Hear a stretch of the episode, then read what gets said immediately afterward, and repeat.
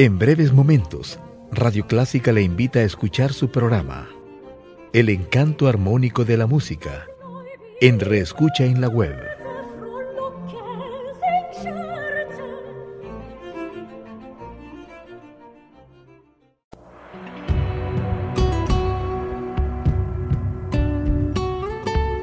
Siempre con usted, Radio Clásica 103.3.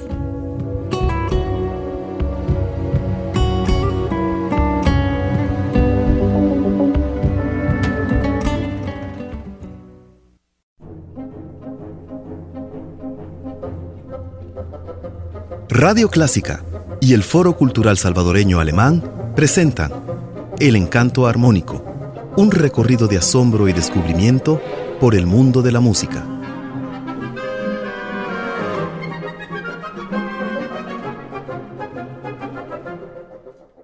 Hola Juan Fernando, qué alegre nuevamente tener la oportunidad de compartir contigo y con nuestros oyentes.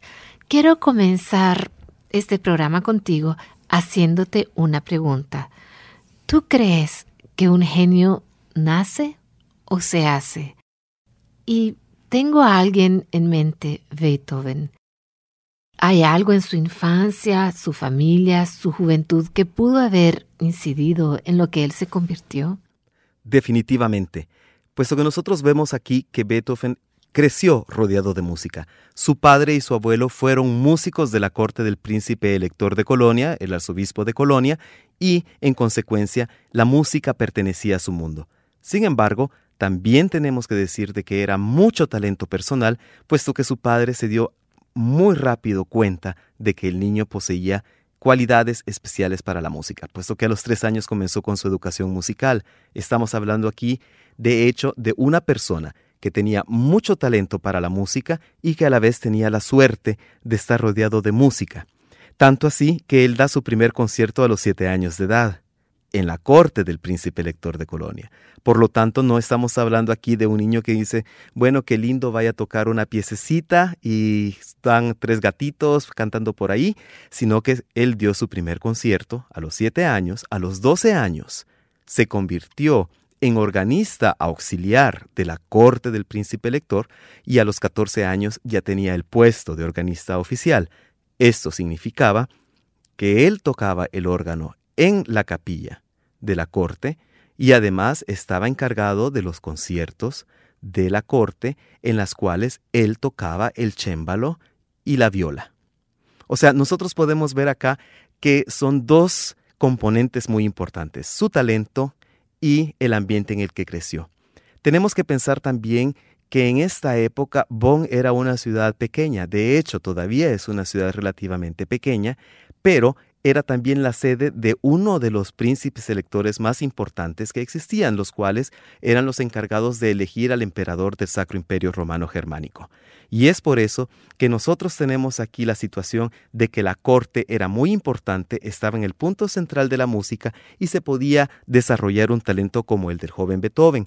Nosotros para empezar, para recordar un poco lo que es el talento de este joven, vamos a escuchar lo primero que él publicó, las cuales son nueve variaciones para piano sobre una marcha de Ernst Christoph Dressler, tocadas al piano por Mikhail Plietniev.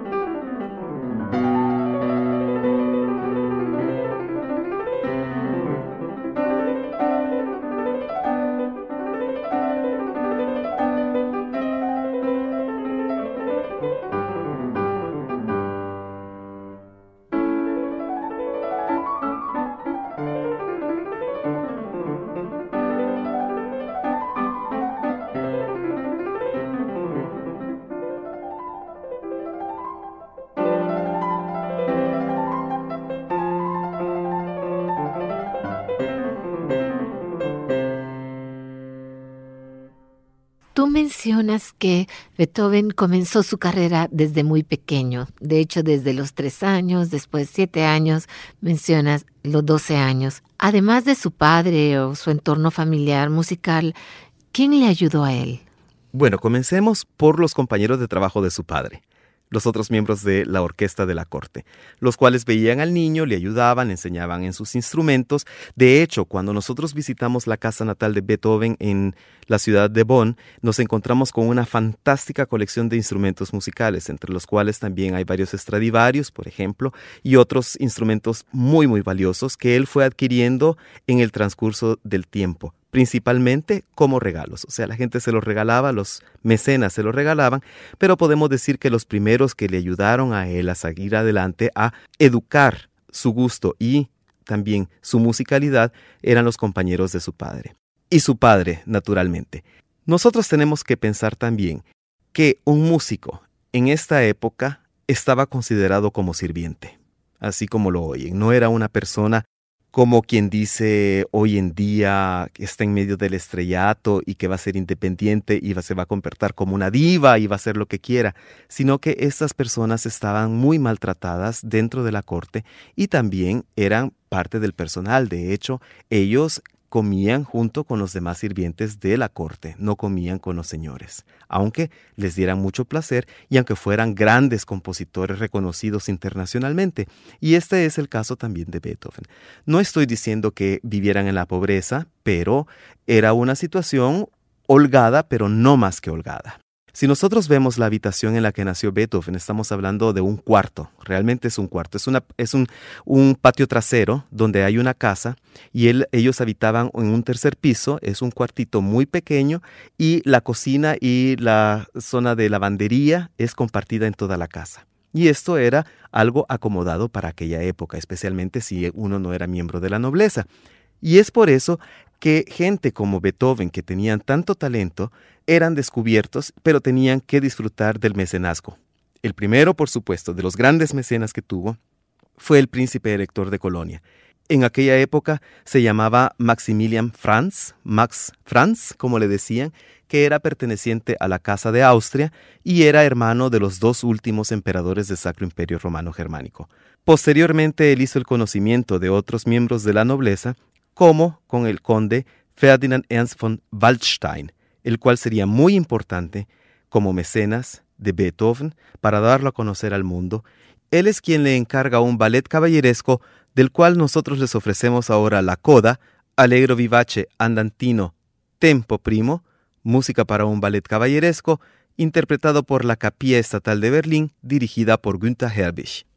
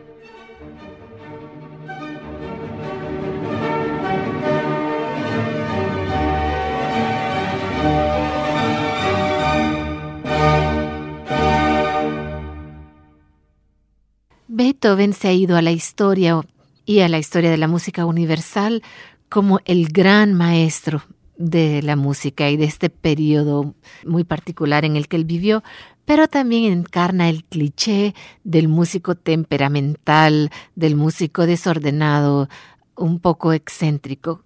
Háblanos acerca de esa forma de ser de Beethoven. La excentricidad de Beethoven es un fenómeno muy interesante y a la vez muy trágico también, puesto que estamos viendo la deformación de un carácter causada por una enfermedad.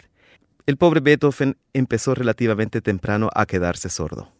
Y por supuesto, una enfermedad como la sordera incita a la persona a aislarse mucho. Él mismo lo dice en el documento que se llama el Testamento de Heiligenstadt, que él tiene deseos de decirle a la gente lo que piensa y de escuchar lo que ellos comentan, pero no puede decirles constantemente estoy perdiendo el oído o hable más fuerte porque no lo escucho. Estamos hablando de un músico, una persona que necesita su oído para poder expresarse. Y e, este es el fenómeno que lo hace a él excéntrico, misántropo y una persona desagradable para el resto del mundo. Pero por dentro él es una persona completamente distinta y para eso tenemos que ver su juventud también. Él crece en una corte muy rígida, pero a la vez tiene una lo que podríamos llamar niñez normal para esa época. A él lo miman, es una especie de niño prodigio, goza del mecenato del príncipe elector, goza del mecenato de, la, de miembros de la nobleza el príncipe elector lo manda a Viena para que él vaya a conocer a Wolfgang Amadeus Mozart. No se sabe si se encontraron.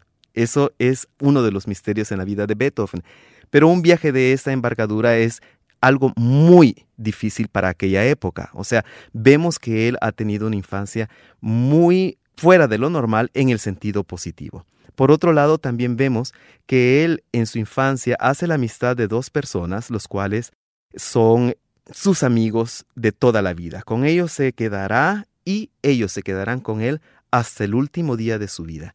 Entonces vemos que aquí hay características que lo hacen muy valioso como persona y que nos está mostrando un carácter muy normal, campechano, tal vez muy agradable, tal vez con mucho humor como se describe muchas veces. Y en parte de eso nosotros tenemos un documento musical que es una pieza cuyo título es Rondo a la Ingarese quasi un capricho en sol mayor, pero que uno de sus amigos la rebautiza con el nombre de La cólera sobre la moneda perdida.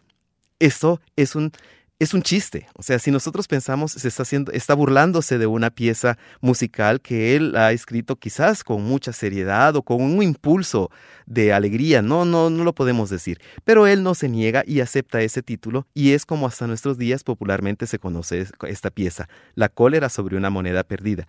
Y el título le viene por la sensación que nos da de una persona buscando una moneda. Así es que para que tengamos impresión de ese carácter que vivió dentro de un cuerpo que se fue deteriorando, los dejo a ustedes ahora con Rondó a la Ingarese cuasi un capricho en sol mayor, La cólera por la moneda perdida, interpretada por Mauro Bertoli.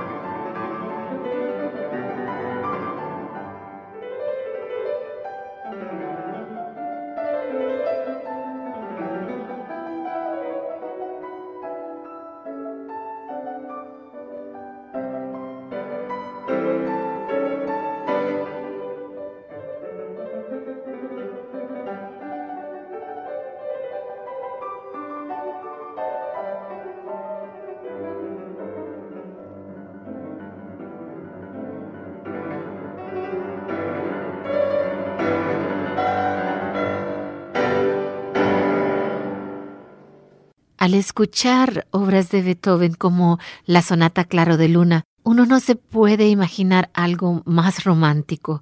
¿Qué hay de la vida romántica de él? ¿Latía ese corazón? El corazón de Beethoven creo que latía mucho, puesto que tenemos nosotros cartas y tenemos testimonios escritos de sus amigos, que fueron amigos de la infancia y que le acompañaron hasta su muerte, como lo dije anteriormente, que son, para nombrarlos de una sola vez, Franz Gerhard Wegeler y Stefan von Brunich.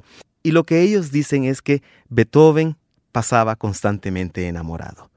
Aparte de la juventud un poco privilegiada que él gozó, parece ser de que era una persona también muy romántica o que se enamoraba muy rápido.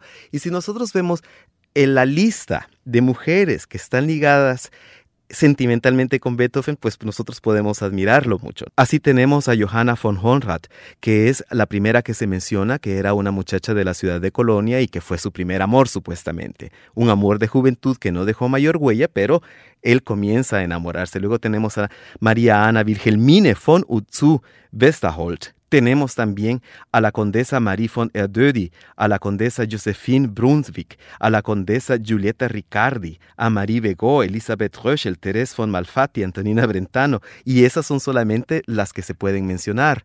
Entre ellas tenemos a una que se supone que fue la que inspiró otra de esas sonatas tan románticas de Beethoven que todo el mundo la conoce, que es para Elisa. No se sabe exactamente si estamos hablando aquí de Elizabeth Röschel, pero Elisa, Elizabeth podría ser. O sea, es una sonata muy bonita que creo que todo el mundo la conoce, como lo dije anteriormente, y se supone que ella se le inspiró. Y por supuesto que tenemos la misteriosa historia de la amada inmortal, que hasta el momento nadie lo sabe con exactitud a quién se refiere, pero que es el testimonio más palpable de la vida íntima, de la ternura de este gran genio. Se supone que eran o la condesa Josephine de Brunswick o tal vez Antoni Brentano. No lo sabemos. Pero eh, no les voy a presentar una sonata para demostrar la sentimentalidad o la ternura de Beethoven, sino que una canción que se llama El beso, en el cual demuestra una parte de su carácter infantil, tierno, juguetón, puesto que aquí se trata de un hombre que describe que estaba con una muchacha y le quería dar un beso. La muchacha le dice que si él la besa, ella va a gritar. Y él dice, y la besé, y ella gritó, pero mucho, mucho, mucho, mucho, mucho, mucho más después. Así es que los dejo a ustedes con El beso, interpretado por Fritz Wunderlich, con el acompañamiento de Hubert Giesen al piano.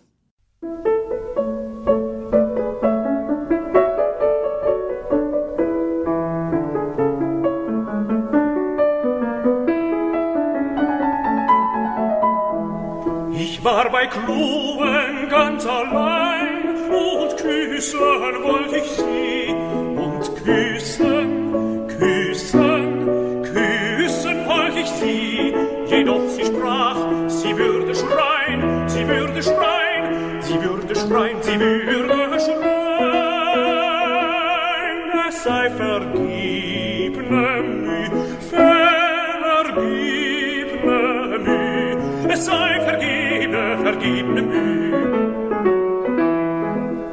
wagt es doch und küsste sie, und küsste sie, trotz ihrer Gier.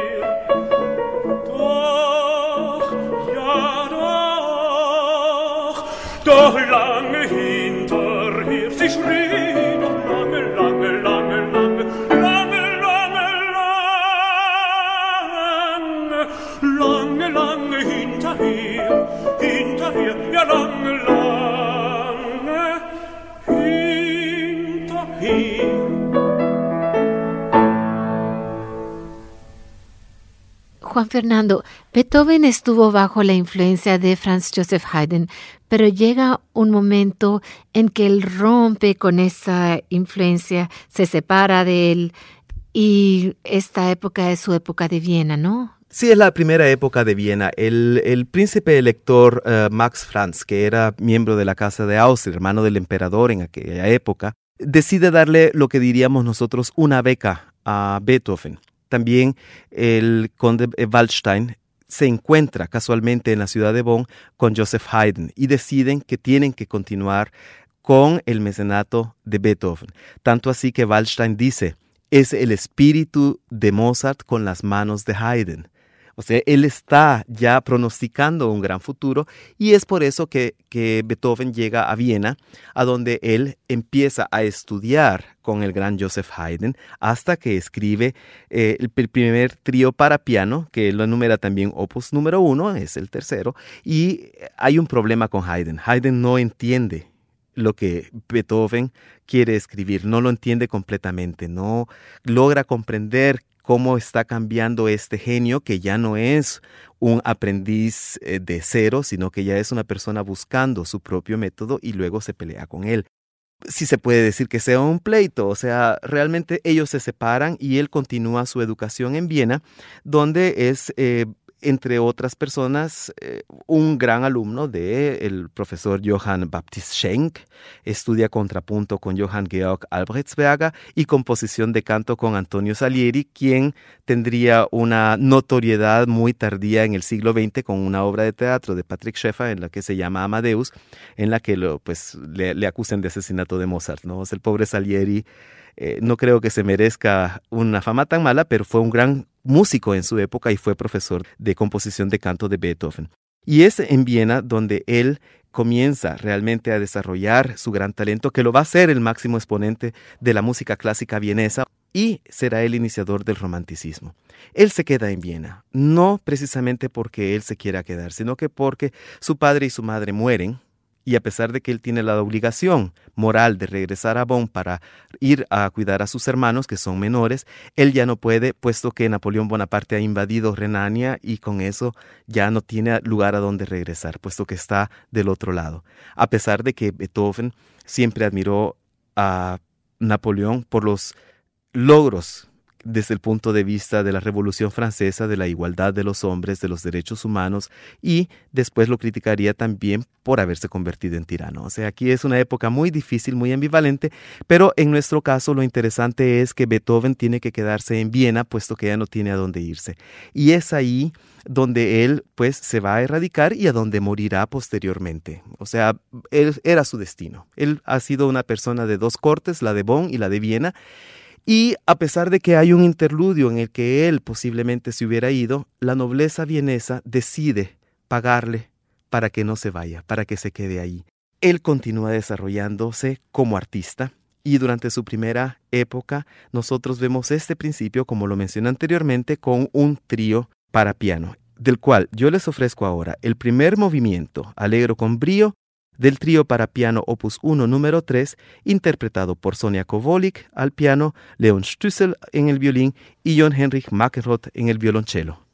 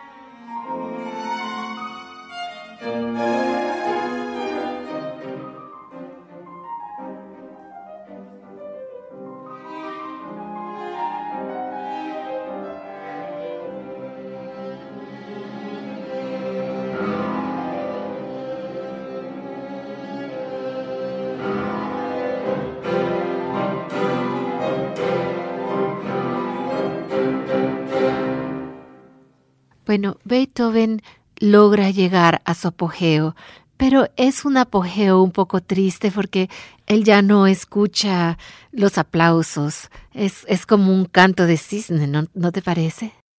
Sí, realmente sí. Es muy trágico que una persona con una sensibilidad tan grande como Beethoven haya terminado como termina, como misántropo, no queriendo serlo. Cuando él muere, entre sus documentos se encuentran dos cartas.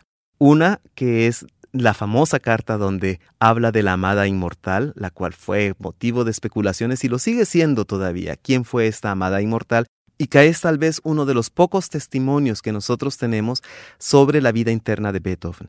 Es uno de los dos más importantes, eso definitivamente. El otro es pues el testamento conocido como el testamento de Heiligenstadt, en la que él habla de la amargura y el dolor que le provoca el estarse quedando sordo. Y lo interesante es que eh, la carta de la amada inmortal es de 1812 y la carta del el testamento de Heiligenstadt es de 1802. Quiere decir de que él era un hombre relativamente joven cuando empieza a sufrir de su sordera. Si él nació en 1770 y estamos hablando de 1802, pues son 32 años. Es un hombre demasiado joven para sufrir un impedimento como es la sordera y es lógico que él se va a amargar.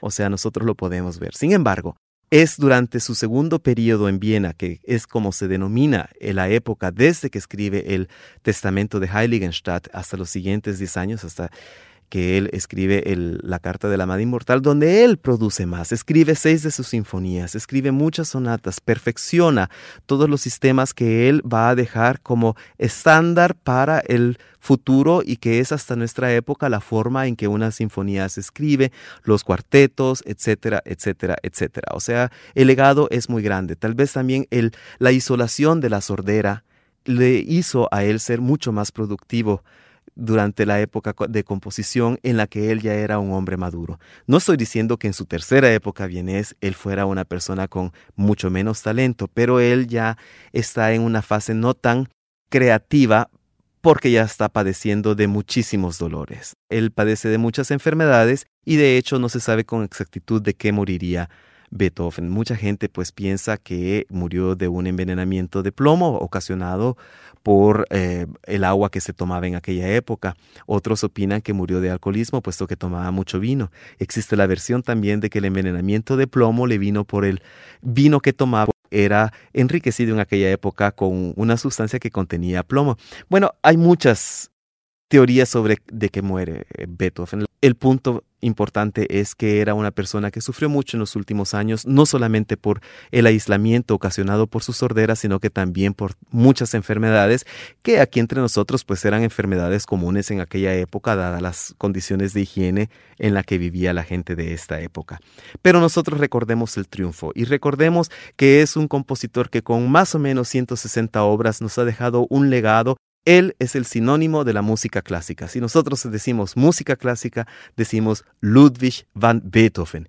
Y yo quisiera que termináramos el programa de hoy agradeciéndole a Ernesto Ortiz en los controles y agradeciéndote aquí en cabina y yo agradeciéndoles a ustedes, estimados oyentes, escuchando el primer concierto que dio en Viena, el cual fue el que cimentó su triunfo y del cual yo los dejo con el tercer movimiento del concierto para piano en si bemol mayor, opus 19, interpretado por Sania Bischak y la Orquesta Filarmónica de Essen, bajo la dirección de Stefan Soltes.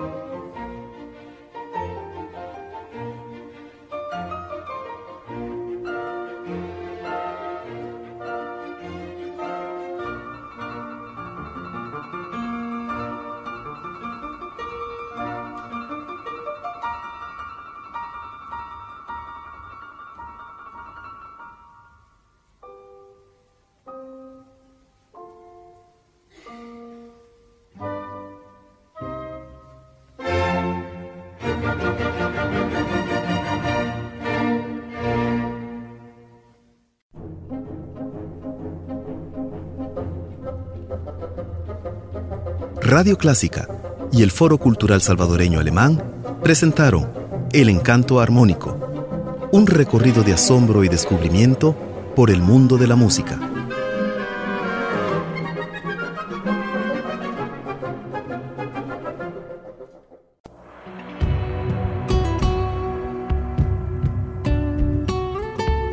Siempre con usted, Radio Clásica 103.3.